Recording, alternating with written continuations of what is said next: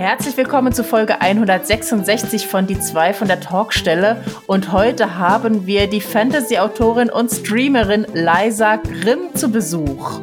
Sie hat uns erzählt, dass sie gar nicht vom Schreiben lebt, sondern ganz andere Einkommensmöglichkeiten nutzt und wie sich das entwickelt hat und wie ihr Lebensweg war. Und mich hat sie ungemein inspiriert. Ich bin sicher, dass sie dich auch genauso mitreißt. Also hört auf jeden Fall rein. Die zwei von der Talkstelle. Der Buchbubble Podcast mit Tamara Leonhardt und Vera Nentwich.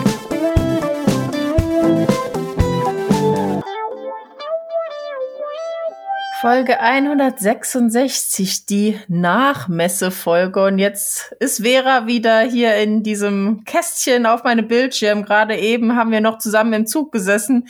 Bist du gut heimgekommen, liebe Vera?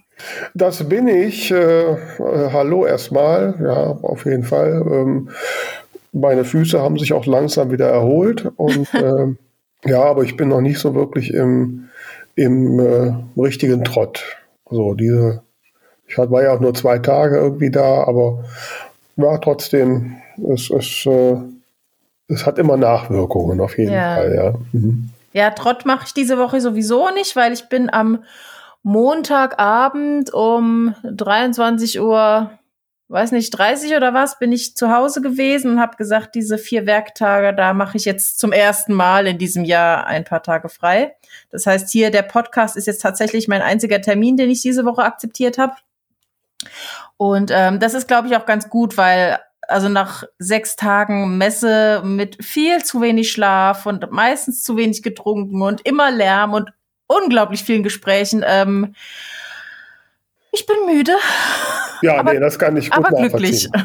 Ja, nein, also ich muss auch sagen, also die, die, äh, die anderthalb Tage, die ich da war und äh, die Erkenntnis, dass es doch einige Leute gibt, die mich erkennen und äh, natürlich unser Highlight, wir endlich mal zusammen auf der Bühne. Ne? Ja. Ne? ähm, nach dreieinhalb Jahren. Ähm, das war, waren schon absolute Höhepunkte. Und äh, ja, die muss man jetzt noch ein bisschen verdauen. Ja. Ich fahr, muss ja gestehen, ich falle ja nach solchen Höhen immer erstmal in so ein Loch. Also ist auch gerade, ich bin gerade noch nicht so. Ha, ich muss mich wieder ein bisschen berappeln. Hm? Ich muss gestehen, ähm, wir hatten ja, nachdem am Sonntagabend dann eben noch der Abbau vom Stand war, hatten Vera und ich ja noch am Montag ein mehrstündiges Treffen mit dem Netzwerk Autorenrechte. Und das war für mich eigentlich sehr hilfreich, weil das eben dann nicht so so ein 100 auf auf null runterfahren war von der von der Messe mit so vielen Leuten und dann äh, zu Hause, sondern eben so ein naja noch ein Gespräch in kleinerem Kreis, aber auch viele tolle Menschen und so. Das äh, war so, so als Übergang fand ich das total gut.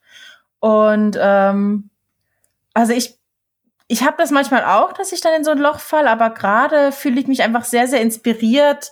Ähm, ich fand es auch ganz toll, unheimlich viele Leute zum ersten Mal tatsächlich in Real zu treffen und ähm, hatte ganz viele tolle Gespräche und ja, hab, hab ganz oft irgendwie das Gefühl gehabt, dass das äh, gibt mir noch mal neue Ideen und und neuen Antrieb, was zu machen und so. Also da im Moment äh, überwiegt bei mir das inspiriert sein und ich muss sagen, mir hat's auch total viel Spaß gemacht unser Podcast live äh, mit der kleinen Lesung und ich fand es auch wirklich schön, dass äh, die Reihen voll besetzt waren. Und als du gefragt hast, wer hat denn unseren Podcast schon mal gehört, ich würde sagen, so 50, 60 Prozent haben aufgezeigt, oder? Nee, Waren es mehr? Nee, weniger. Weniger? Für ja. mich hat sich so nach der Hälfte ungefähr angefühlt. Okay, ja, also maximal die Hälfte. Also ich habe meine weniger gesehen zu haben. Ach, hast aber, du in eine andere Richtung geguckt? Ja, womöglich. ich sag mal so, auf der Bühne, wenn das, wenn, die, wenn das Adrenalin äh, so läuft, dann sind die äh, Wahrnehmungen schon mal etwas getrübt. ähm, Nein, aber es war auf jeden Fall, es hat großen Spaß gemacht und ähm, im Gegensatz zu dir konnte ich mir jetzt ja äh, unser Video auch schon mal angucken und ich finde, wir kommen auch gut rüber. Ne, das war ja auch so das Feedback, was wir bekommen haben. Ne? Und mhm. äh, von daher ist das definitiv ein Highlight. Und äh, ja, ich, ich, denke mal, wir werden die, das Video für unsere Buchbubble Bulletin Abonnentinnen und Abonnenten verfügbar machen. Genau, wir haben ja auch den lieben Nikolas getroffen, der den der, der Namensgeber des Bu Bu Bu ist, also nicht des ausgeschriebenen Namens, sondern der Abkürzung. Und ich weiß, er freut sich jedes Mal, wenn wir im Podcast Bu Bu Bu sagen. Also liebe Grüße an der Stelle. Und von ihm kam auch die Idee, dass wir das eben im Bububu nochmal verlinken, das Video. Und das mhm. heißt, wenn du das Bububu, ich sag's jetzt noch einmal, noch nicht abonniert hast, dann jetzt aber ganz schnell wäre, sag mal kurz, wie es geht. Ähm, ja, einfach auf den Link in unseren Show Notes klicken oder auf zwei von der Talkstelle.de gehen und äh, entsprechend seine E-Mail-Adresse eintippen und dann schon klappt's. Ne? Genau, da bekommt ihr jeden Monat spannende News aus der Buchbubble. Ihr bekommt tolle Tipps von unseren Gästen. Ihr bekommt einen IT-Tipp von Vera, einen Lektoratstipp von mir. Also da ist auf jeden Fall für alle was dabei. Ja. Ja, wie gesagt, jetzt ist nach der Messe und äh, ich muss mich noch so ein bisschen sammeln. Jetzt gucken, dass ich das neue Buch, das kommen soll, jetzt, dass ich da jetzt Gas gebe. Mhm. Und äh, ja, aber irgendwie ist bei mir heute ein bisschen noch die Luft raus. Also ich bin noch nicht so. naja, ein kleines Päuschen darf man ja. Genau, genau. Man steckt das nicht mehr so weg im Alter. so ist das. Und äh, ja, ansonsten dann lassen wir uns mal inspirieren. Ne? Heute haben wir ja auch einen inspirierenden Gast. Und äh, und dann komme ich wieder in Fahrt und wer weiß, was da nächste Woche wird. Genau. Ja, heute haben wir eine äh, sehr erfolgreiche Fantasy-Autorin, Influencerin und was sie sonst noch so alles ist, äh, bei uns. Wir freuen uns sehr, äh, dass wir die Zeit gefunden haben und wir mussten noch ein paar technische Hürden nehmen. Äh, herzlich willkommen, Lisa Grimm.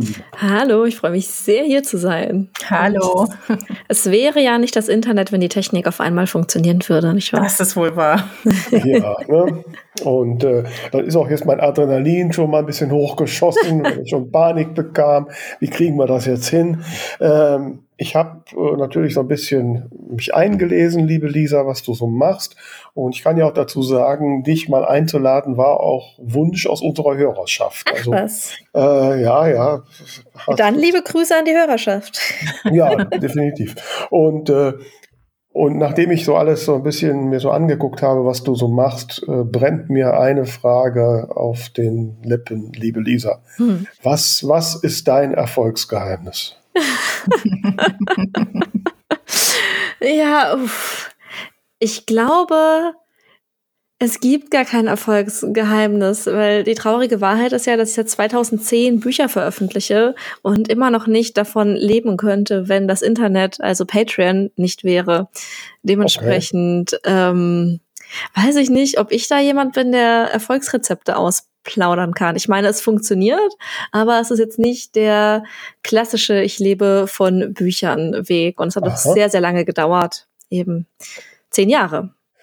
Ja, ja, ich, ich, ich kann das nachvollziehen. Ich stampel ja auch schon so lange und bin bei weitem noch nicht so weit wie du. Ähm, wobei ich jetzt ein bisschen überrascht. Also ich habe jetzt so gelesen und und äh, du veröffentlichst ja deine Fantasy-Bücher und äh, scheinst dich einer sehr großen Leserschaft zu erfreuen. Dass du jetzt sagst, du lebst nicht davon. Äh, was, wovon lebst du denn dann? Ich lebe tatsächlich von Patreon. Das ist eine okay. Internetplattform, auf der die Community quasi mein Leben finanziert. Ich kann es nicht anders sagen. Die Leute okay. haben die Möglichkeit, mir dort einen ähm, Betrag jeden Monat eben zu geben. Ist ein bisschen wie Crowdfunding, nur monatlich. Mhm. Und äh, im Austausch dafür stelle ich auf der Plattform exklusiven Content bereit. Äh, es fing ein bisschen damit an, dass ich gerne Kurzgeschichten schreiben wollte.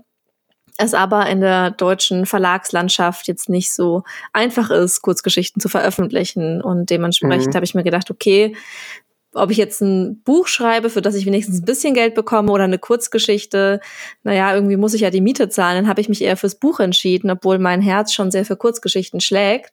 Und äh, irgendwann habe ich das mal erzählt in einem Twitch-Stream und ja, dann dachten sich die Leute, wir wollen deine Kurzgeschichten lesen, dann finanzieren wir das jetzt, wenn der Verlag oder die Verlage das nicht machen. Und jetzt schreibe ich jeden Monat eine Kurzgeschichte. Aber vielleicht muss man da auch ein bisschen äh, das Ganze anders sehen. Also letzten Endes lebst du ja dann schon vom Schreiben. Durchaus. Und ähm, wenn jetzt jemand eben regelmäßig Bücher veröffentlicht und zum Beispiel auch einen großen Teil seines Einkommens durch Lesungen bestreitet, wird man ja auch sagen, er lebt vom Schreiben. Also mhm. ich denke, das ist äh, ja, ich lebe vom Schreiben. Zeit, ne? Ich lebe nur nicht von mhm. meinen Büchern. Ja, ja, ja. Okay. Aber dann, dann lass mich das mal so ein bisschen einordnen. Äh, wie viele Menschen äh, sind das denn auf Patreon, die da deinen Inhalt abonniert haben? Hm, ich, ich gucke nach. Ich kann ja. das jetzt so spontan, 390. Von 390, also ist nicht so, ich habe jetzt mit Tausenden gerechnet. Nein, nein, nein. Nein. Und, und was ist so, was bezahlen die so durchschnittlich im Monat? Hm, es geht von 2 bis 35 Euro. Also da ist wirklich alles dabei. Mhm. Okay. Ähm, was bekomme ich so im kleinsten? Also wenn ich jetzt einsteige, ich möchte jetzt zwei Monat, zwei äh, Euro pro Monat an Lisa Grip überweisen. Mhm. Ähm, was bekäme ich dafür? Da gibt es jeden Monat eine Lesung tatsächlich. Also ich habe das so ein bisschen mhm. aufgeteilt. So ab zwei Euro gibt es jeden Monat eine Online-Lesung, ab fünf mhm. Euro die Kurzgeschichte, ab zehn Euro gibt es dann noch einen Podcast rund zum Thema Schreiben und Pen and Paper. Und mhm. ab 30 Euro wird man in der Danksagung meines nächsten Romans genannt. Wie viele Seiten brauchst du für die Danksagung? ich habe es auf 30 Personen limitiert. Ist auch okay. aktuell tatsächlich ausverkauft. naja gut, also 30 äh, Personen, das sind 900 Euro jeden Monat, haben oder nicht haben. Das ist ja schon mal ja, ne? vor Abzug der Steuern, so. aber ja. Ja, ja, gut, klar. Ne? Das, das, Problem haben wir alle. ähm, ja, du hast ja gerade schon gesagt, so, äh, okay, du wolltest Kurzgeschichten schreiben, aber das klingt jetzt bei dir so, so leicht. Ähm, ich meine, Tamara hat auch mal mit Patreon angefangen. ähm, so, wie hat sich das denn jetzt so genau gestaltet? Wie war so die Anfänge und äh, mhm. wie lange hat es gedauert, bis da was Erkleckliches bei rumkam? Ah, sehr, sehr lange. Also ich mache, glaube ich, jetzt seit fünf oder sechs Jahren Patreon und kann mhm. seit zwei Jahren eben davon leben. Und dass ich davon leben konnte, war auch wirklich der Sprung von 100 Euro auf 1500 Euro innerhalb einer Woche. Also das war mhm. wirklich, wirklich ähm, viel und überraschend auch für mich. Es war aber auch an einem Punkt, an dem ich mich emotional im Internet sehr nackig gemacht habe. Denn sich hinzusetzen ähm, und seiner eigenen Community zu sagen, hey, ich kann nicht von meinen Büchern leben, das ist kein angenehmes mhm. Gefühl. Ne? Man möchte ja eigentlich so ein bisschen, man möchte ja erfolgreich wirken eigentlich, so fake it till you make it und so. Und dann zu sagen, ja, ich habe zwar einen Spiegel-Bestseller-Aufkleber auf meinen Büchern, aber leben kann ich davon nicht das ist mhm. kein angenehmes Gefühl und ähm, es ist aber natürlich wichtig, offen zu legen, wie wenig man wirklich mit Büchern, vor allem mit ja. Fantasy-Büchern aktuell äh, in der deutschen Verlagslandschaft verdient, was natürlich auch daran liegt, dass die Fantastik als solches aktuell kein sehr großes Genre im Buchbereich ist. Ne? Also die mhm. Fantastik ist schon sehr, sehr groß in der Popkultur, aber die meisten Fans sind eben abgewandert zu Filmen, zu Games, zu Serien, all das, was die Fantasy früher nicht hatte, gibt es jetzt, was ich sehr begrüße. Aber früher mhm. konnten Fantasy-Fans halt nur Bücher lesen, wenn sie das wollten. Und heute haben sie ein viel größeres mediales Angebot, das eben auch genutzt wird. Und dementsprechend ähm, schwierig hat es die Buchbranche gerade in der Fantastik. Und ja. ja, das dann irgendwie alles so offen zu legen und zu zeigen, dass ich musste neulich sehr lachen. Ich wurde auf Twitter, wurde jemand oder hat jemand gefragt, so, hey, wer ist denn eurer Ansicht nach so kommerziell erfolgreichste Fantasy-Autor, Autorin? Und dann haben Leute mich da unten drunter vertaggt, so neben Cornelia Funke, Walter Mörs und was weiß ich noch alles. Und dann dachte ich mir, nee, das ist mhm. einfach, mhm das ist das, das Internet. Das ist, ja, ich bin auf Social Media erfolgreich, das kann ich schon, mhm. glaube ich, so sagen. Ähm, das heißt aber nicht, dass sich das in Verkaufszahlen niederschlägt, tatsächlich. Zumindest nicht so exzessiv, dass ich davon leben könnte, was die Buchverkäufe angeht. Das finde ich aber ganz wichtig, dass man da auch tatsächlich drüber spricht. Also wir hatten gerade ähm, in Leipzig auf der Messe so ein Gesprächspanel zum Thema Mein E-Book wurde geklaut, wo dann eben auch dieses Thema aufkam. Ähm, die Leute denken eben, wer Autor ist, verdient so unglaublich viel Geld, dann macht's ja nichts, wenn ich das jetzt irgendwie mir irgendwo runterziehe. Mhm. Ja, gut, das ist eins und äh, ich meine, äh, wir haben ja Tamara und ich, wir haben ja Montag noch beim Netzwerk Autorenrechte gesessen. Da geht es ja auch darum, äh, wer alles an den äh, schon geringen Einkommen von Autorinnen und Autoren nagt. Aber ich, ich, ich muss gestehen, ich bin jetzt tatsächlich auch ein bisschen baff, ähm, weil ich stehe noch unter dem Eindruck der Buchmesse, unter den Massen von Menschen, die da in die Fantastikhallen gestürmt mhm. sind. Ähm, und wo ich dann selbst schon immer dachte, verdammt Vera, warum schreibst du heitere Krimis? Schreib doch endlich auch mal Fantastik, dann wirst du auch reich und ähm, Und jetzt, jetzt, ähm, das passt für mich so irgendwie gar nicht zusammen. Und du sagst ja selbst, du hast ja auch einen Spiegel-Bestseller. Mhm. Ich meine, das sind ja ein paar tausend Bücher. Äh, und klar, das ähm, sind ein paar ne, tausend ne? also Bücher. da rechne ich mir jetzt, da rechne ich mir jetzt da schon fünfstellige Beträge zusammen, Nein. oder? Nein, echt Nein. nicht? Oh. Mann, nee. zerstörst alle Illusionen. Damit hätten wir auch schon geklärt, was so ein Mysterium meines, meines Lebens, der Schreibbubble oder generell ist. Es ist tatsächlich, das sind nicht so hohe Zahlen. Hm. Ja, ist dann mhm. halt äh, Verlag natürlich nochmal was anderes. Ne? Da darfst du nicht von deinen Tantiemen ausgehen, Vera. Ja, gut, aber ich, ich, ich bin jetzt mal so vom Hardcover ausgegangen, der 20 Euro kostet, da müsste ja ein Euro so beim Autoren äh, äh, übrig bleiben und äh, ja, ich habe also so 10, 15.000 Bücher müssen das doch sein, um eine Spiegel-Bestsellerliste. Oder in welcher Größenordnung brauche ich denn, um eine Spiegel-Bestsellerliste zu kommen? Ich weiß gar nicht, ob ich das verraten darf. nicht, dass ich dann Ärger bekomme vom, vom Verlag, weil ich hier irgendwelche Zahlen nenne. dann lieber nicht. Aber ich sag mal so, ja. fünfstellig ist es nicht. Okay. Mhm. Dann haben wir ja noch Chancen. Wer weiß. ja, aber was ich, was ich ganz spannend finde, ist ja, äh, dass du dich dann auch wirklich ganz breit aufstellst. Also du hast gerade gesagt, Games ist äh, ein großes Thema geworden mhm. und da bist du ja, wenn ich das richtig äh, gesehen habe, auch unterwegs mit äh, Pen and Paper und so weiter. Genau. Wo du ja auch dann äh, sozusagen deinen Lebensunterhalt mit bestreiten kannst. Ja, wobei es aktuell bei mir so ist, ich verdiene schon einen recht großen Anteil mit Twitch, also einer Streaming-Plattform ähnlich wie YouTube, nur dass die Inhalte dort meistens live sind. Ähm, und ich mache dort eben auch viel Gaming, aber auch viel Bücher-Content. Ähm, mache es aber für mich aktuell noch so, dass alles, was ich über Twitch verdiene, tatsächlich wieder ausgegeben wird in den Content. Das sind dann solche Sachen wie wenn wir ein Pen and Paper spielen auf Twitch und ich dafür Artworks anfertigen lasse von den Charakteren, dann möchte ich die Künstlerin natürlich auch angemessen bezahlen. Mhm. Und ähm, ja, für so etwas gebe ich dann eben Geld aus oder auch für die Hardware, für Reisen, wenn ich auf Conventions fahre und so weiter. Ich bin da noch nicht überall eingeladen. Meistens zahle ich es aus eigener Tasche. Ich hoffe, dieses Jahr wird es ein bisschen anders, weil ich schon ein paar Einladungen bekommen habe, was mich sehr freut. Mhm. Ähm, aber bisher war es schon so, dass ich die Twitch-Einnahmen tatsächlich wieder reinvestiert habe äh, in, weiß ich nicht, Buchtrailer, YouTube-Videos, die ich von der Cutterin schneiden lasse. Ich komme ja von YouTube, also bevor ich zu Twitch gegangen bin, habe ich YouTube-Videos gemacht mhm. und ähm, habe aber aktuell nicht die Zeit tatsächlich mehr, die Videos, die ich auf Twitch produziere, entsprechend zusammenzuschneiden und hochzuladen und habe dafür eine Cutterin, die aber eben mhm. auch entsprechend angemessen bezahlt werden möchte. Also ja, klar. Genau.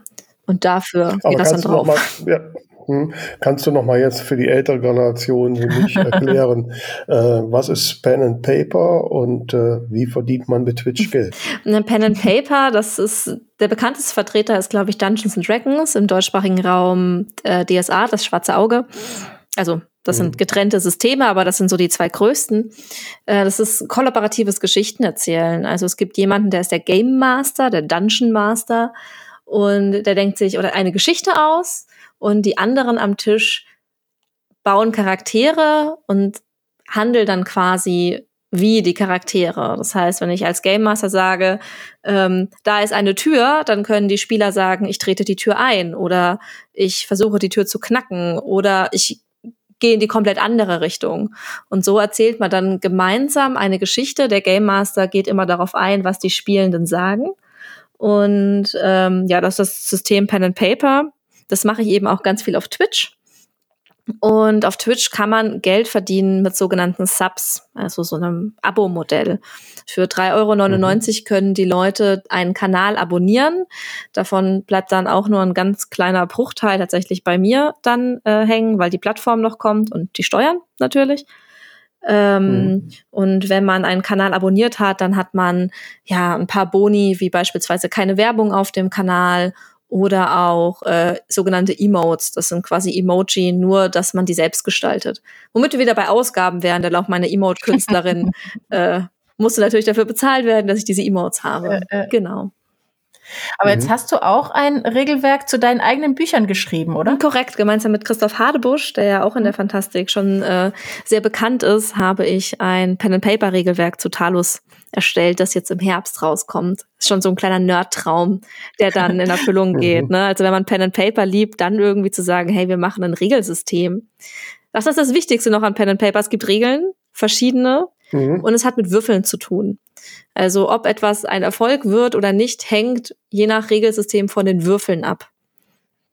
Mhm. Also das Klassischste ist eben ein 20er Würfel und dann sage ich, hey, ähm, okay, du möchtest die Tür eintreten. Was ist denn dein Wert bei Stärke? Kennt man vielleicht aus dem Gaming-Bereich, ne? dass man da so hochlevelt. Und wenn der Wurf mhm. dann halt schlecht ist, dann bricht der Charakter sich vielleicht den Fuß. Und wenn der Wurf gut ist, dann wird die Tür aus den Angeln gehoben. Mhm. Okay, verstanden. Ja. ja, genau. Den Christoph hatten wir ja auch schon mal hier. Und ähm, ja. den habe ich tatsächlich am Freitag oder waren auf der Messe gesehen. Und er, ich glaube, wenn ich mich jetzt, wenn ich jetzt nicht das Gespräch verwechsel, hat er erzählt, dass ihr da gemeinsam auch auf der Bühne wart und irgendwas mit Katzenohren vorhattet. Ja, da haben wir auch ein Pen and Paper tatsächlich auf der Bühne gespielt, was sehr, sehr überwältigend war, weil wir hatten zwei Stunden auf diesem, auf dieser Bühne diesen Bühnenslot. Wow. Und da dachte ich mir schon, mhm. boah, zwei Stunden auf der Messe, wer guckt sich denn da zwei Stunden ein Pen and Paper an, wo wir mit Katzenohren zu fünft auf der Bühne sitzen und eine lustige, mehr oder weniger lustige Geschichte erzählen. Äh, es war aber tatsächlich über 500 Leute da konstant und die haben sich das auch von Anfang bis Ende angeschaut. Es war ein sehr, sehr schönes Gefühl. Mhm. mhm. Das heißt, du, du hast ja ähm, also mich interessiert das gerade, diese, diese Sache mit dem Regelwerk zum eigenen Buch. Also du hattest, ähm, ich glaube, es ein Mehrteiler, ne? Mhm, drei Stück. Und dann hast du gesagt, da möchte ich jetzt ein Pen and Paper draus machen, oder, oder wie war das? Ja, ich, es hängt, glaube ich, auch ein bisschen so mit der Art und Weise zusammen, wie ich schreibe. Ich plotte nicht. Ähm, das heißt, ich habe meistens eine Welt, die ich hinstelle und dann gucke ich, was passiert. Das heißt, ich habe super viel Lore ausgearbeitet für die Talus-Bücher, die es nicht geschafft haben. Und ähm, schon nach Talus 1 gab es tatsächlich ein äh, Rollenspiel auf einem Discord-Server, wo ich eben gemerkt habe, okay, die Leute haben Lust, eigene Charaktere in dieser Welt zu erstellen und das zu spielen und nochmal zu erleben. Und ich hatte da auch Bock drauf. Und es war für mich auch eine Möglichkeit zu sagen, okay, diese ganze Lore, die ich mir überlegt habe, bringe ich noch mal auf eine gute Art und Weise unter. Das heißt, man kann in dem Pen and Paper Regelwerk die Welt noch weiter entdecken, also quasi die Ecken, die es nicht ins Buch geschafft haben. Und das fand mhm. ich sehr sehr cool. Aber das heißt ja dann schon, dass viele Menschen auch die Bücher gelesen haben, ne? wenn die da auf einmal sagen, ich möchte jetzt in dieser Welt aus den Büchern äh, eigene Abenteuer erleben, das ist ja schon ich weiß, das ist ja schon cool. Ich weiß gar nicht, ob es dafür viele Menschen braucht. Man braucht halt nur die richtigen. Und da ist man in der Fantasy natürlich, das ist ein Vorteil. Ich glaube, die Fantastik hat schon den Vorteil, dass die Leserschaft sich enger an die Welten und Charaktere bindet als in anderen Genres. Also das, weil es einfach so ein so eine komplett andere Welt ist, in der man sich verlieren kann. Das ist was anderes, wenn ich einen Romance-Buch schreibe oder Cozy Crime. Ne? Das ist dann so, mhm auch super Genres und die Leserschaft ist dort ja auch sehr, sehr treu. Aber es ist eben nicht dieses, okay, aber was wäre, wenn ich eine Hexe wäre und wie würde ich in der Welt von Talos zurechtkommen und so weiter. Ich glaube, das ist ein mhm. Gedanke, den hat man eher weniger, wenn man Cozy Crime liest. Da denkt man sich nicht, oh, wie würde ich das jetzt ermitteln oder so. Mhm. Also. Mhm. Das kann sein. Also wenn ich, wenn ich nächstes Mal nach Leipzig komme und einen Cosplayer in der Gestalt von Frau Appeldorn, äh, ähm, ja, würde ich doch ziemlich gut gucken. ja, ich denke, das ist der große Vorteil der Fantastik tatsächlich, dass dieses gemeinsam fremde Welten erleben und auch erlebbar machen, nicht nur aus Autorinnen-Sicht, sondern auch aus Sicht der Leserschaft. Da ist ja auch ein ganz großer Wunsch da, diese Welt eben erlebbar zu machen. Und mhm. dementsprechend äh, war so ein Pen and Paper jetzt nicht, nicht sehr weit weg, weil man braucht nicht Zehntausende von LeserInnen, sondern man braucht einfach, in Anführungszeichen, nur so ein paar hundert, die da richtig, richtig, richtig Bock drauf haben. Mhm. Mhm. Also du merkst, ich, ich, äh, es, es arbeitet in mir. Und, also, ne, dass Tamara mal mehr als drei Fragen hintereinander stellen konnte, ohne ich uns Ich bin auch sehr schockiert. ich bin mir schon ein bisschen schlecht. ja, und äh, ja, also ich äh, bin wirklich absolut, ich finde es absolut faszinierend, ähm, ähm, ja, was du da aufgebaut hast und ähm, aus so vielen Dingen. Ähm, mich interessiert natürlich jetzt so ein bisschen noch so der, mehr der Weg dahin. Also ich kann mir vorstellen, jetzt Millionen unserer Hörer und Hörerinnen sagen, wow, das mache ich jetzt auch. äh, und äh, war das bei dir jetzt alles so Strategie? Also hast jetzt irgendwann mal gesagt, ich fange mal mit Patreon an, da hast du vier Jahre gebastelt, nix. Ja, wie kam das dann und, und wo wusstest du denn, hier bleibe ich dran, hier lohnt es sich. Ich wusste es nicht. Ich wusste es nie. Also mein Werdegang ist ja komplett absurd. Ich wollte eigentlich Meteorologie studieren und mein NC war nicht gut genug. Dann wollte ich Journalistin werden und mein NC war nicht gut genug, also Wissenschaftsjournalistin. Dann wollte ich mhm. Lehrerin werden und habe nach dem ersten Semester festgestellt, das wird nix ähm, weil ich damals ein Praktikum angefangen habe bei Bookrix, der Self-Publishing-Plattform. Mhm. Und mhm. äh, im Rahmen dessen habe ich auch meinen damals zweiten Roman veröffentlicht im Self-Publishing und bin dann in der Self-Publishing Branche hängen geblieben. Ich habe dann eben bei Bookrix gearbeitet als Werkstudentin, habe nebenbei Germanistik studiert, wusste bis zu dem Zeitpunkt überhaupt nicht, was ich machen will, dachte vielleicht so Lektorat wäre ein Ding, habe dann festgestellt, dass man dafür einen Master braucht und ich war im Studium sehr, sehr unglücklich. Habe festgestellt, den Master packe ich nicht. Also rein emotional, das wird nichts mit mir und der Uni. Ähm, und bin dann durch einen sehr, sehr glücklichen Zufall bei Neobooks gelandet, was ich eigentlich gar nicht wollte. Das war nicht geplant. Ich habe eine Freundin begleitet für so einen Berufsorientierungstag. Ich war damals im fünften Semester und sie wollte sich noch einen Vortrag anhören und ich war, wollte den nicht mit anhören, stand draußen, habe auf sie gewartet und da war ein Neobooks stand und die haben so Speed Dating angeboten für eine Bewerbung als Volontärin. Und ich hatte noch nie ein richtiges. Bewerbungsgespräch, weil bei Bookrix war es so, ich war Teil der Community, ich kannte die Leute, dass ich da Praktikum und dann Werkstudentinnenstelle bekommen habe, war eher so sehr organisch, sag ich mal. Das Bewerbungsgespräch hat sich nicht nach Bewerbungsgespräch angefühlt. Und ich stand da und habe gewartet und es war keine Schlange dort. Dann dachte ich mir, dann gehe ich da jetzt mal kurz rein.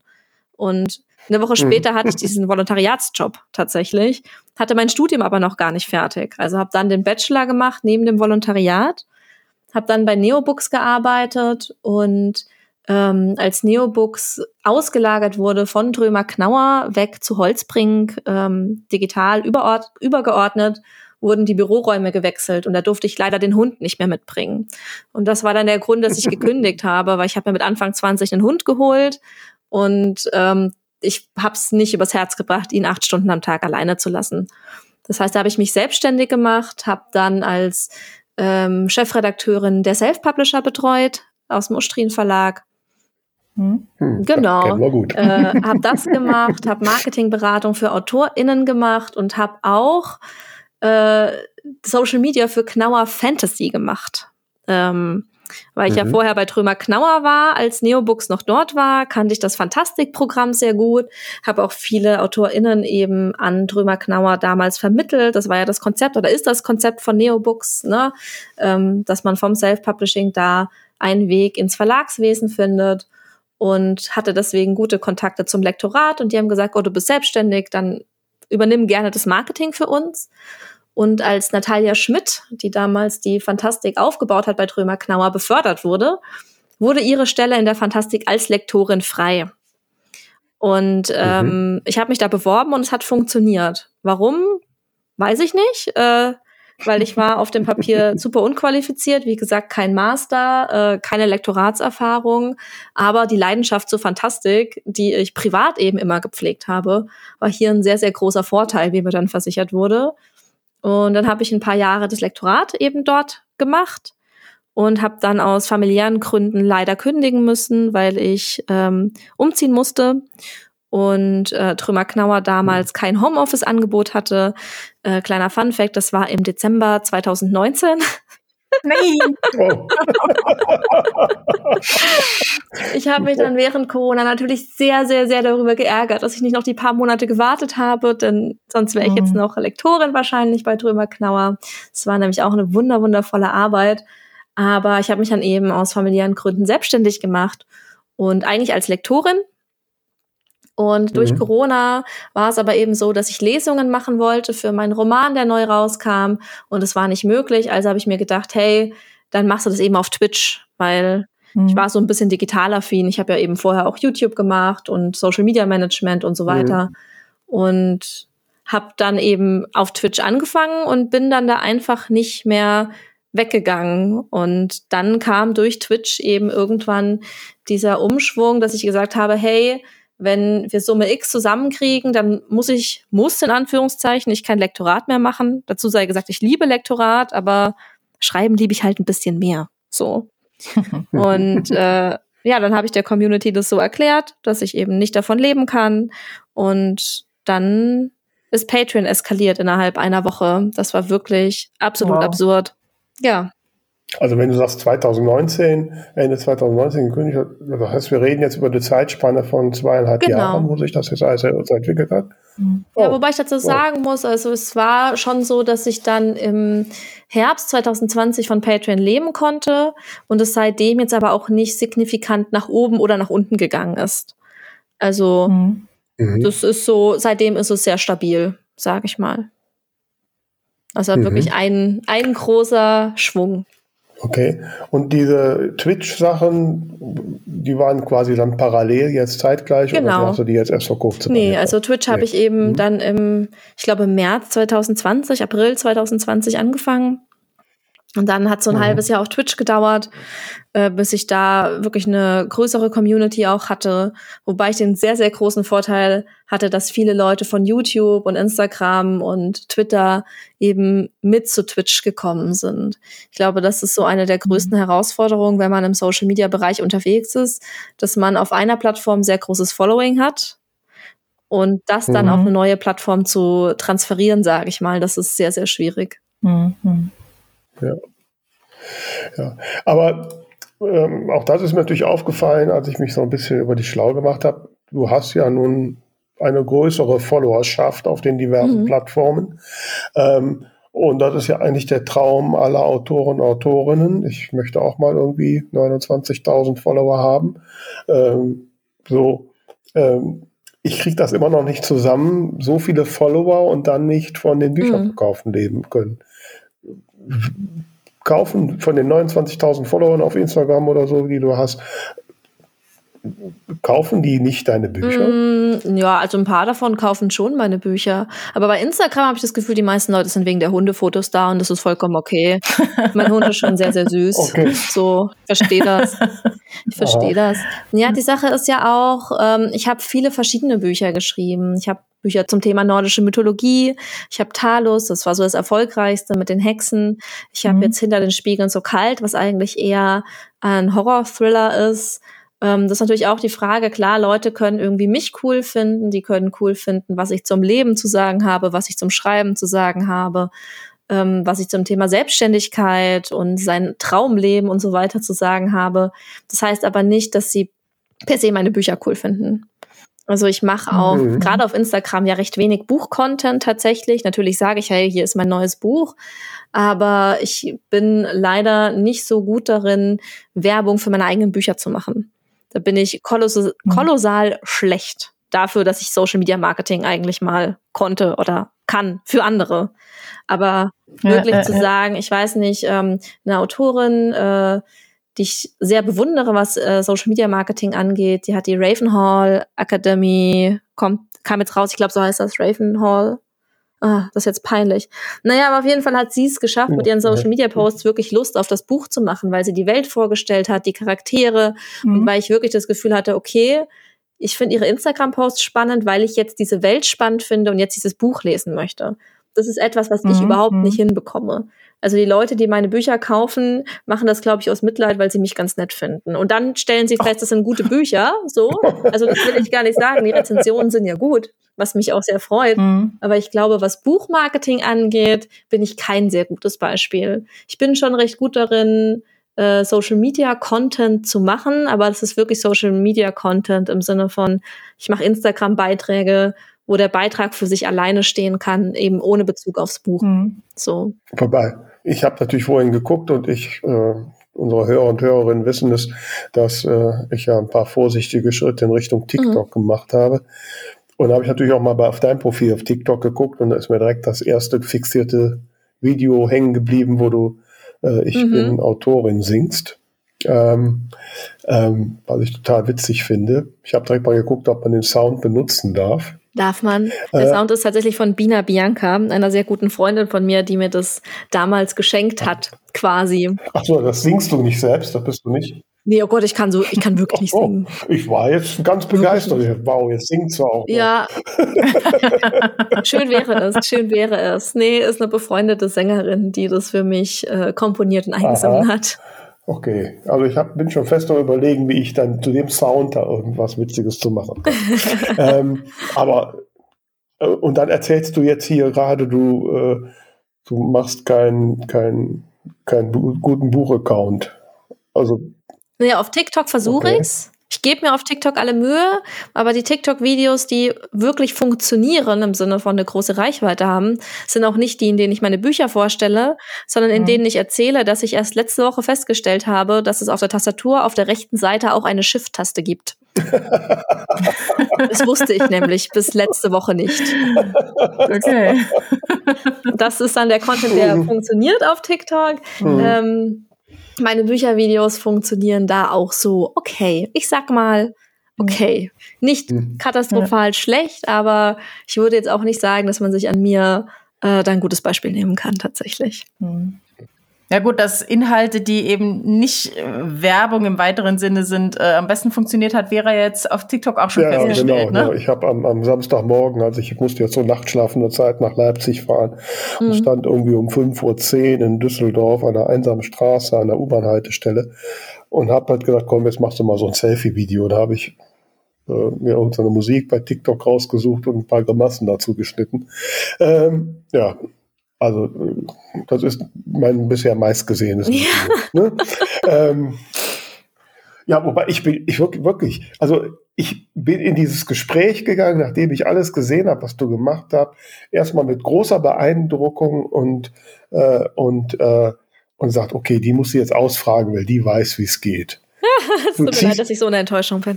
Nein, du bist keine, äh, ganz im Gegenteil. Vera, du bist echt charmant heute. So war das, Entschuldige, so war das, nein. Das du, ja. Nee, ich habe heute erst gesagt, ich möchte mir mehr an Markus Heizen Beispiel nehmen. Der wurde nach dem Pen and Paper interviewt und die Frage ja. lautete, ja, Sie sind ja auch ein, ein sehr produktiver Autor und mein erster Reflex wäre es gewesen zu sagen, nee, ist ja gar nicht so und er sagte, ja, das bin ich und ich dachte mir so, ja, okay, das möchte ich jetzt ein bisschen leben. Ich habe Stärken, so, ich bin, ich habe schon viele Stärken, aber Buchmarketing auf Social Media gehört wirklich nicht dazu. Personenmarketing auf Social Media schon. Also so oder Social Media im Allgemeinen. Ich glaube, ich bin schon sehr gut in Social Media, ja, aber doch, also das, also deine Followerzahlen sind ja, ne? Ich meine, wir hatten äh, vor ein paar Wochen die Vanessa hier, die ist da große Bookdockerin. Ähm, du hattest fast ja, nee, du hast noch nicht ganz so viele Follower, aber äh, bist ja schon fast in der Größenordnung. Also das ist, äh, nein, nein, das ist schon sehr beachtlich. Insofern äh, wollte ich jetzt mit meinen womöglich uncharmant rüberkommenden Alles Aussagen eigentlich, äh, ähm, eigentlich nur mal deinem, äh, wie sagt man das, äh, wenn man sich selbst so klein macht, ähm, dem was entgegensetzen. Ja. Ähm, gut, ich habe vorher nicht total heute. Also äh, Na, um mal, um mal noch, äh, also was ich ja ganz spannend finde, eben äh, tatsächlich, dass du so, also, äh, also jetzt gerade deinen äh, Werdegang ein bisschen erzählt hast, das ist ja super vielseitig. Äh, Self-Publishing, im Verlag gearbeitet, Lektorin, Autorin, dann eben äh, Streamerin und so weiter. Also das finde ich ja persönlich unheimlich spannend, dass du da so vielseitig immer mal wieder was Neues ausprobierst. Und ähm, wo dein Name hier im Podcast schon mal gefallen ist, war tatsächlich in der Folge mit Tommy Grabweis, der ja extra für dich eine Hörspielfolge geschrieben hat. Also ja. Also das muss man erstmal hinkriegen. Das stimmt. Das war auch eine sehr, sehr gute Hörspielfolge tatsächlich. Ja, Tommy Krabweis ist für mich zum Beispiel ein sehr großes Vorbild. Das sage ich jetzt mhm. nicht nur, um zu schleimen. Ich hoffe, er hört das nie, weil das tut seinem Ego nicht gut dann. ähm, aber ich, ich mag an Tommy sehr, dass er auch jemand ist, und da möchte ich auch gerne hin, der der kreativen Leidenschaft nachgeht und dann halt irgendwie sagt, ja, okay, das habe ich noch nie gemacht, aber ich habe jetzt Bock drauf und deswegen versuche ich's. Und ja. mhm. das ist etwas, worin ich mich sehr, sehr wiederfinde. Ne? Also auch Twitch so, ja, ich habe noch nie live gestreamt, so richtig. Ich habe es einmal auf YouTube versucht und es war nicht so gut. Aber ich hatte dann irgendwie Bock drauf und ich hatte Langeweile während Corona und dachte mir, naja, man braucht ja ein Hobby, ne? Und dann ist das passiert. Und das wünsche ich mir auch tatsächlich weiterhin für mein Leben. Also deswegen habe ich jetzt aktuell auch viel Spaß mit mhm. TikTok, weil äh, dieses Format des Kurzvideos und des Storytellings in so einem kurzen Videoformat, das macht mir wahnsinnig viel Spaß. Ich glaube, das ist auch, wenn ich einen Tipp geben sollte ähm, für Social Media, ich glaube, die meisten Leute anders. Ich fange anders an. Ich glaube, die meisten begreifen Social Media falsch. Wenn man schreibt und dann irgendwie sagt, ja, aber Social Media muss ich machen, um meine Bücher zu promoten und so weiter. Ich glaube, das ist der komplett falsche Ansatz. Für mich ist es faszinierend an Social Media, dass ich auf verschiedene Arten und Weisen Geschichten erzählen kann. So jeder Instagram-Post ist eine Geschichte. Mhm. Jeder, jeder Tweet ja. ist eine Geschichte. Die Herausforderung, etwas Spannendes in so wenige Zeichen zu verpacken, das macht mir als Autorin, als, als Wörter-Nerd total viel Spaß, weil ich dann überlege, okay, aber was ist, wenn ich hier noch einen Nebensatz und so weiter, da kann ich mich komplett drin verlieren. Und dasselbe gilt auch für Twitch. Es mhm. macht mir total viel Spaß, Formate zu entwickeln ähm, und mir zu überlegen, okay, was für eine Geschichte erzähle ich jetzt damit?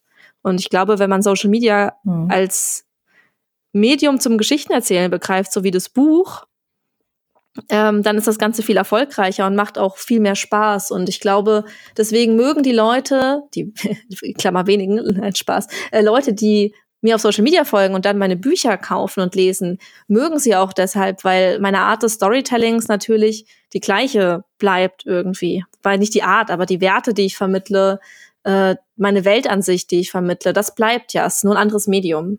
So. Und deswegen mhm. macht mir TikTok aktuell sehr viel Spaß, weil ich so bin, okay, wie erzähle ich jetzt in 20 Sekunden etwas, was die Leute fesselt, was sie vielleicht so ein bisschen glücklich macht oder nachdenklich macht, ihnen irgendwas mitgibt. Und ich glaube, wenn man anfängt, als schreibende Person Social Media so zu begreifen, ähm, dann macht es einem selbst erstens mehr Spaß, weil es ist nicht mehr dieses, okay, wie kriege ich Leute dazu, mein Buch zu kaufen? Und den Leuten, die das lesen, macht es auch mehr Spaß, weil es ist nicht mehr dieses Werbung, sondern wirklich coole Inhalte, so wie coole Bücher quasi.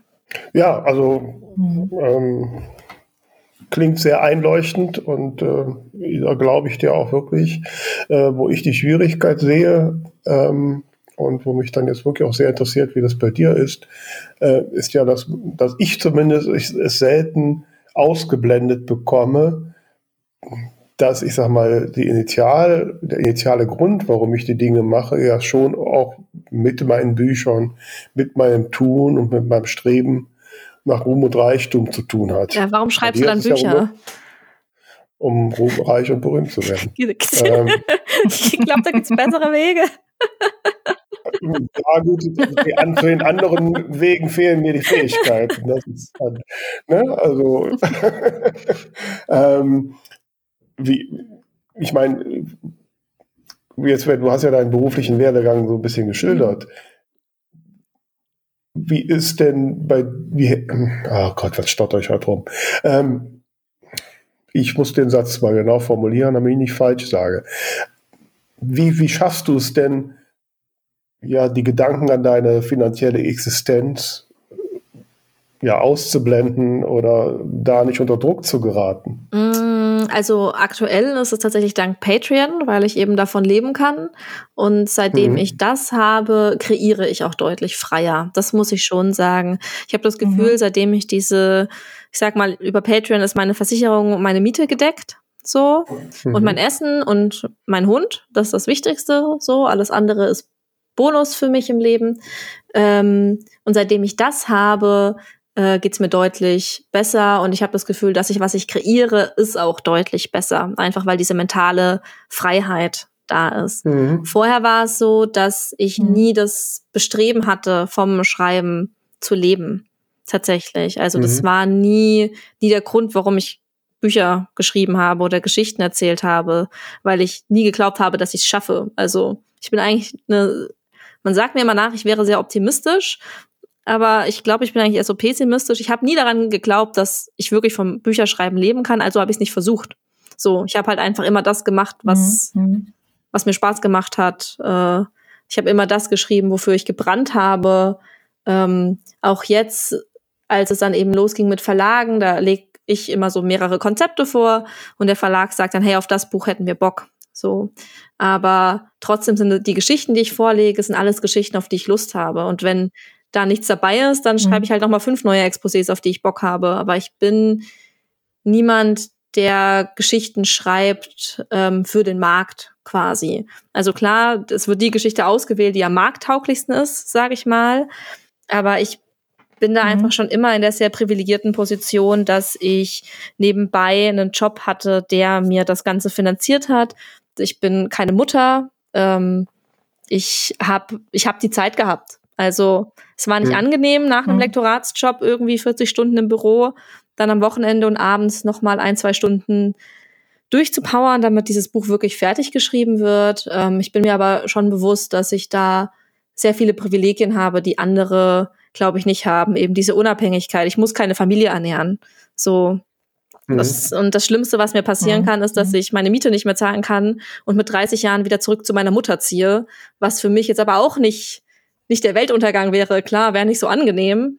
Ähm, mhm. Aber allein dieses Sicherheitsnetz zu haben, zu wissen, das Schlimmste, was mir passieren kann, ist, ich gehe zurück in mein Kinderzimmer. Äh, das ist ja auch ein krass großes Privileg, ne? Mhm. was viele Menschen leider auch nicht ja. haben. Ja, ja. Und äh, mhm. dessen bin ich mir bewusst. Deswegen weiß ich gar nicht, ob man so sagen kann, äh, ja, weiß ich nicht, habe den Punkt verloren. Mhm. Ja, aber schon, da finde ich sehr bemerkenswert. Wenn du jetzt aber sagst, okay, die, das Patreon-Einkommen schafft dir so deine, deine Basis, deine Sicherheit.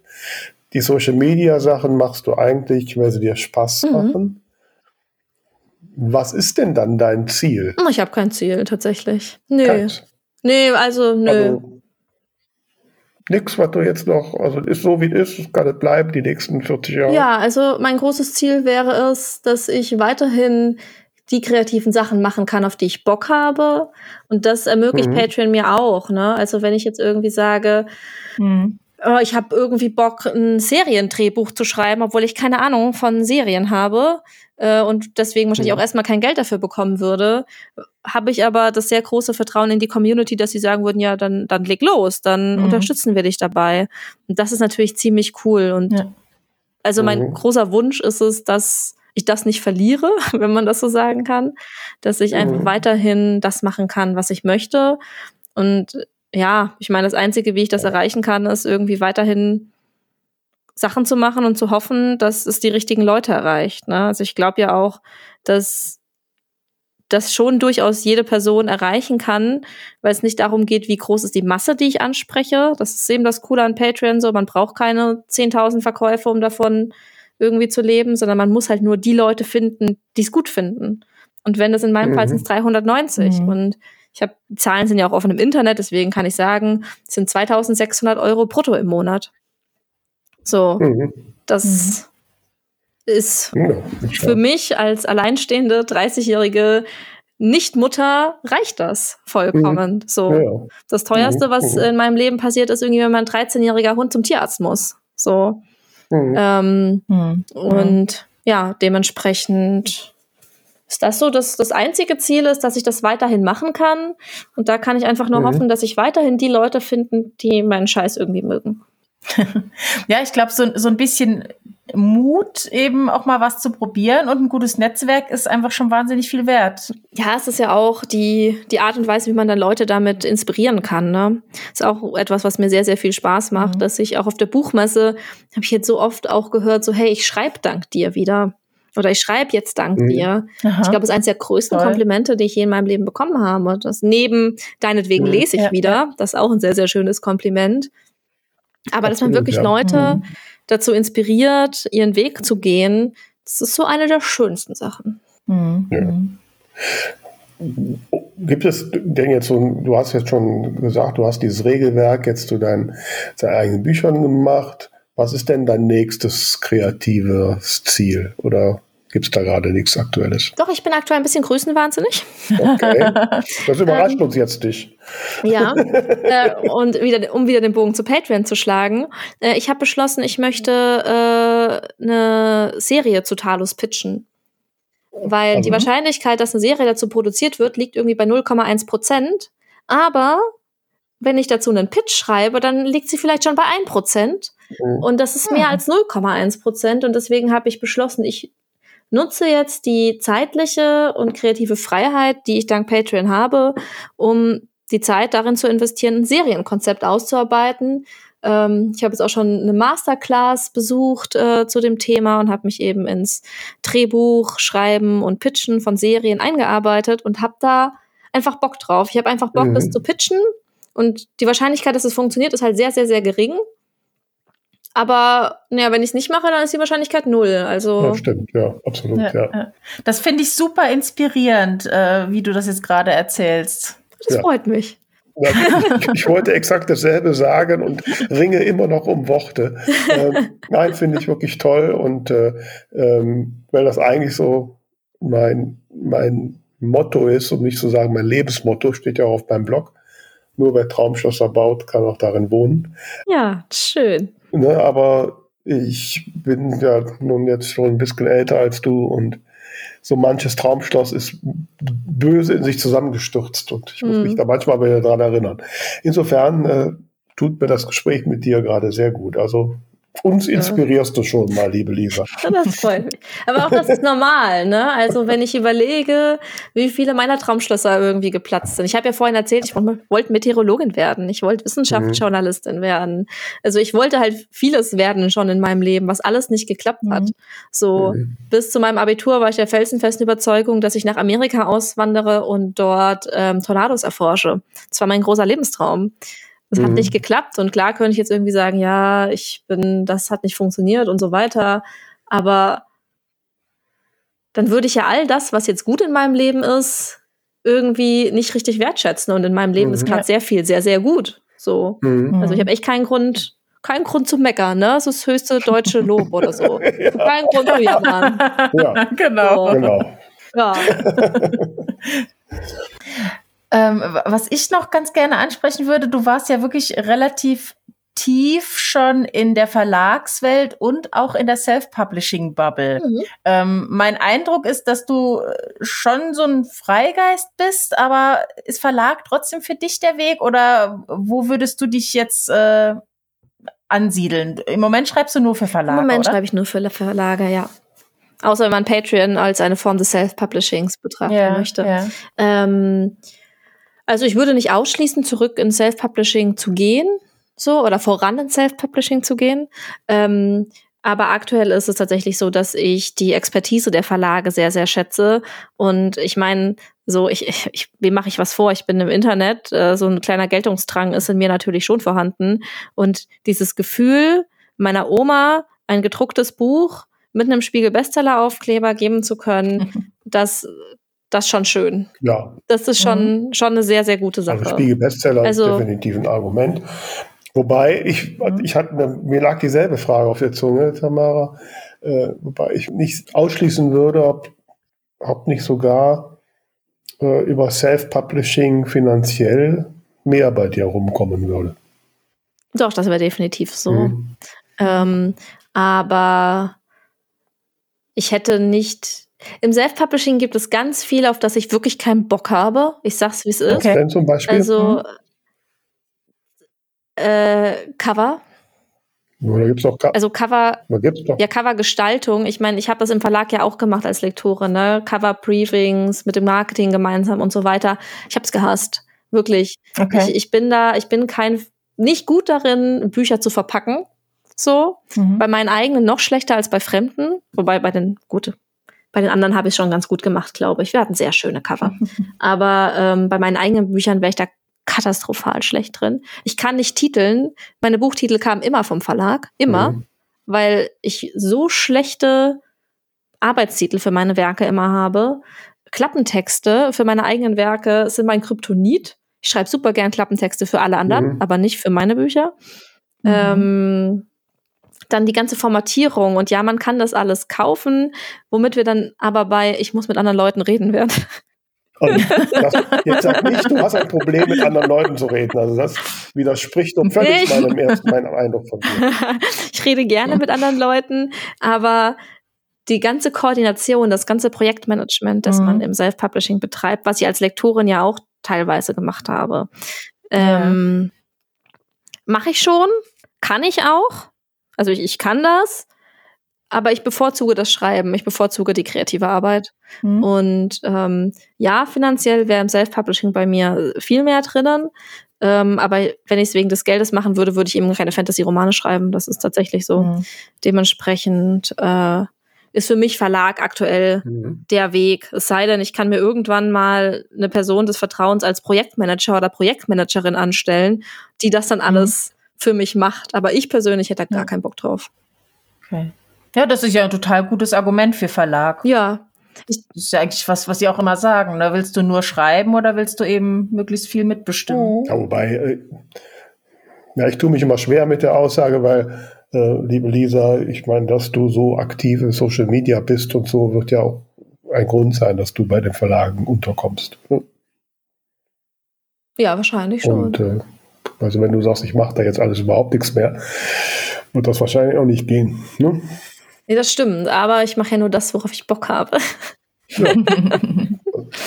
das ist sehr gut. Ja, ähm, wir haben und haben totalen Bock, uns mit dir zu unterhalten und äh, ähm, und Gott, was rede ich, was rede ich heute für Blödsinn? Nee, es ist okay. Das ist echt War ein schönes Kompliment.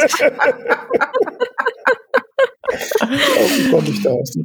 Wo wolltest ich du? Ich wollte hin? eine geniale Überleitung zu unseren Buchbubble-Fragen machen. ähm, ja, ist jetzt vollkommen in Du hast total Bock, dich mit mir zu unterhalten, aber leider sind wir schon am Ende angekommen und deswegen kommen die Buchbubble-Fragen. Perfekt. So macht so man macht das, man das genau. Vera. Also Tamara, leg los. ja, die erste Frage, liebe Leisa. Was wissen andere nicht über deine Arbeit? Und du kannst gerne als Arbeit nehmen, was auch immer dir dazu gerade am besten passt. Mhm. Ich glaube, es wird sehr unterschätzt, wie viel Buchhaltung die selbstständige Arbeit äh, beinhaltet, oh. sowohl als Autorin als auch als Streamerin. Also wenn man sich so denkt, so, ja, äh, ist ja voll schön, den ganzen Tag schreiben und Videospiele zocken, schön wär's, aber ich glaube, ich verbringe zwei Stunden am Tag einfach mit Buchhaltung. Und da machst du aber was falsch. So da machst du aber was falsch. Wieso? Also ich bin jetzt schon seit fast 40 Jahren selbstständig. Äh, so viel Buchhaltung mache ich nicht. Das läuft doch mehr. Sehr viel Buchhaltung. Äh, irgendwas machst du da falsch. Das reden wir untereinander ja. im Nachgang. ähm, erzähl uns doch so lange mal, was deiner Meinung nach der größte Irrtum ist, der sich beharrlich in der Buchbranche hält. Äh, viele Follower sind gleich viele Verkäufe. Ich glaube, der Fehler wird sehr, sehr oft gemacht. Auch verlagsseitig beim mhm. Einkauf habe ich das schon äh, sehr oft beobachtet, dass man sich denkt, hey, 100.000 TikTok-Follower, ähm, das müssen auch viele Buchverkäufe sein. Aber mhm. im Social-Media-Bereich gibt es, gilt es sehr zu beachten, wie eng die Leute wirklich an die Personen gebunden sind. Auf TikTok ist das zum Beispiel sehr, sehr schlecht tatsächlich. Äh, auf Twitch im Vergleich sehr, sehr gut. Da ist eine sehr enge. Bindung vorhanden. Das heißt, Wahrscheinlich wird jemand, der 10.000 Follower auf Twitch hat, mehr Bücher verkaufen als jemand, der 100.000 Follower auf TikTok hat tatsächlich. Mhm. Und ich glaube, da hat die Buchbranche Social Media noch nicht so richtig verstanden, wie das Ganze funktioniert. Auch wenn ich jetzt jemanden habe, der 200.000 Follower auf Instagram hat, ähm, weil er so schöne Urlaubsfotos postet und dann einen mhm. Fantasy-Roman rausbringt, das wird nicht funktionieren. Mhm. So, ja, ich ja. glaube, das wird oft falsch verstanden. Mhm. Und die letzte Frage, wenn du in die Handlung eines Buches eintauchen könntest, was für ein Buch wäre das und was würdest du dort anstellen? Die Antwort ist jetzt sehr langweilig. ich würde in Herr der Ringe gehen, ins Auenland und den ganzen Tag essen. Ich würde einfach ein Hobbit-Leben leben und den ganzen Tag essen. Alternativ, das klingt gar nicht langweilig. Wenn es ein bisschen spannender sein soll, ich, ich würde mich auch im Tintenherz-Universum sehr, sehr wohl fühlen mhm. und würde dann ja. Geschichten erschaffen und mir die Figuren daraus vorlesen lassen und mit denen dann coole Sachen erleben. Da wäre ich auch großer Fan von. Okay. Also du bist unser erster Gast, liebe Lisa, wo ich äh, äh, es für möglich halte, dass du die letzte Antwort real werden lässt. ja, weil du hast so viele Sachen gemacht, wonach dir sind und äh, das so inspirierend rübergebracht hast. Ich bin wirklich bewegt, deswegen finde ich auch ständig nicht die richtigen Worte. Ähm, und ja. ähm, ich muss, glaube ich, mein Leben umkrempeln. Ähm. oh Gott. Ist okay, ich krempel meine Buchhaltung um, du dein Leben und so, okay, genau, so machen wir das. Jetzt haben wir einen Plan. Ja, und äh, ihr da draußen ähm, denkt dran, uns äh, weiter zu empfehlen und auch natürlich unser Buchbubble Bulletin zu abonnieren, was zugegebenermaßen jetzt schon verspätet ist, weil wir das irgendwie gegen Leipziger Buchmesse jetzt letzte Woche nicht mehr geschafft haben. Aber es kommt zügig und ja, ansonsten, äh, ja, liebe Lisa, kann ich dir gar nicht genug danken für dieses Gespräch, was mich, wie gesagt, sehr beeindruckt hat. Und äh, ich hoffe sehr, dass wir uns dann demnächst mal irgendwo auch persönlich begegnen. Ja, sehr, sehr gerne. Vielen Dank, dass ich hier sein durfte. Es hat sehr viel Spaß gemacht. Ja, uns auch. Lieben Dank. Also, dann bis demnächst. Tschüss zusammen. Ciao, ciao. Tschüss.